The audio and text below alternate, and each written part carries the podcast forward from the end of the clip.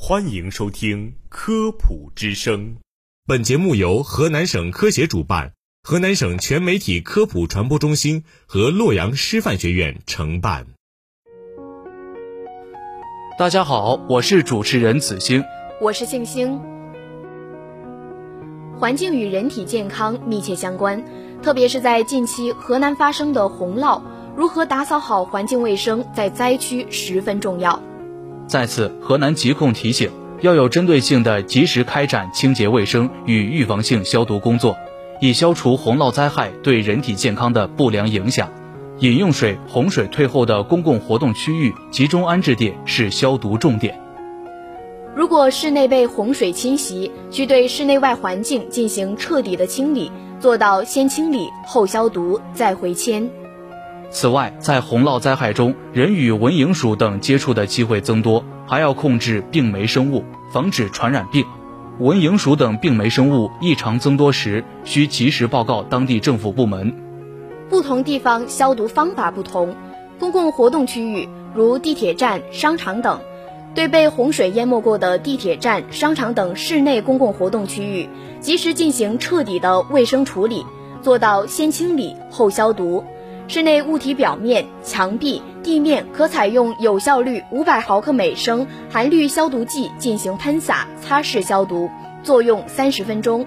在无疫情情况下，不用对室内空气进行消毒剂喷雾消毒，应保持室内空气流通。其次，街道、社区等，对被洪水淹没过的街道、社区等室外公共活动区域进行彻底的清污，改善环境卫生。清理完成后，再开展消毒处理。墙壁、地面可采用有效率五百毫克每升含氯消毒剂进行喷洒、擦拭消毒，作用三十分钟。饮用水在洪涝灾害期间，水厂应根据原水水质变化情况，及时使用或加大混凝剂和消毒剂的使用量，保证出水水质符合要求。在洪涝灾害期间，优先选择饮用瓶装水。如无瓶装水，则所有饮用水应煮沸后饮用。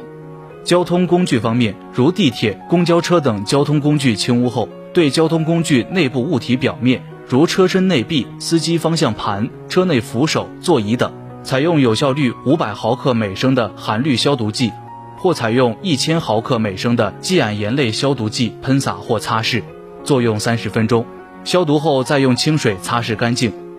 座位套等织物可按一般生活垃圾处理，织物消毒可使用流通蒸汽或煮沸消毒三十分钟，或先用有效率五百毫克每升的含氯消毒剂浸泡三十分钟，然后清洗。生活用品、家具、卫生洁具、办公用品等清污后，用有效率五百毫克每升的含氯消毒剂冲洗、擦拭或浸泡，作用三十分钟，或者采用二百毫克每升二氧化氯。一千毫克每升过氧乙酸，一千毫克季铵盐类消毒剂做消毒处理，消毒时间十五分钟至三十分钟。消毒后再用清水擦拭干净。餐饮器具清洗后，首选煮沸消毒，煮沸时间应在十五分钟以上。也可以使用消毒剂进行浸泡消毒，使用有效率二百五十毫克每升至五百毫克每升含氯消毒剂浸泡三十分钟。消毒剂浸泡后，需要用清洁水冲洗干净。动物尸体对环境清理中清出的新鲜动物尸体，应尽快深埋或火化；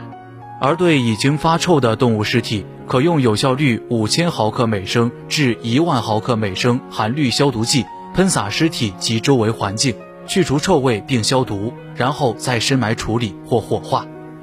在食品方面，应及时处理被洪水浸泡过或腐败变质的食品，不食用任何被洪水浸泡过的食品。可蒸煮食品应充分加热后食用。手和皮肤参与灾后环境清污消毒、动物尸体处理等工作后，均应进行手消毒，可选用有效的手消毒剂搓擦双手。因长时间洪水浸泡造成皮肤红肿，损伤者应及时就医。也可用碘伏或其他皮肤消毒剂进行涂抹消毒。垃圾粪便，对于一般生活垃圾，无需进行消毒处理，应做好卫生管理工作。含有腐败物品的垃圾，喷洒含有有效率五千毫克每升至一万毫克每升含氯消毒液，作用六十分钟后收集并进行无害化处理。室内受灾后清理要彻底，即使在抗洪救灾过程中，也应注意环境卫生。洪水过后，环境中的垃圾较多，应尽快清理，集中堆放，避免污染水体。不要随地大小便，否则不仅会污染水源，还可能造成苍蝇大量滋生，传播甲肝、痢疾、霍乱等肠道传染病。而感染血吸虫病的人和动物粪便中含有血吸虫病虫卵，随意排放有可能引起血吸虫病的传播流行。对室内外环境进行彻底的清理，做到先清理后消毒再回迁，排除积水，清除污泥和垃圾杂物，打开门窗通风换气，清洗家具，清理室内物品，必要时对房间墙壁和地面进行消毒，整修厕所。清刷卫生间，修补禽畜圈。预防传染病，杀灭蚊虫和老鼠。苍蝇是甲肝、霍乱、伤肝、痢疾等传染病的主要传染源。老鼠体内含有流行性出血热病毒、钩端螺旋体和鼠疫杆菌等。蚊子是乙脑登革热、丝虫病、黄热病等传染病的主要传染源。在洪涝灾害中，人与蚊蝇鼠等接触的机会增多，应加强杀灭工作。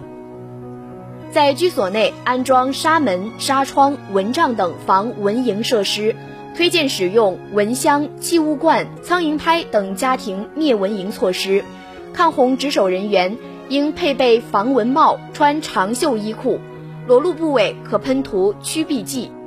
灭鼠方面应使用高效、安全的抗凝血杀鼠剂灭鼠，灭鼠后及时搜寻死鼠，集中深埋或焚烧。水灾鼠类死亡或迁徙时，体表寄生虫脱离或逃逸。灭鼠时，应在居民安置点喷洒杀虫剂，消灭离开鼠体的游离藻等寄生虫，做好鼠虫病灭。蚊蝇鼠等病媒生物异常增多时，需及时报告当地政府部门。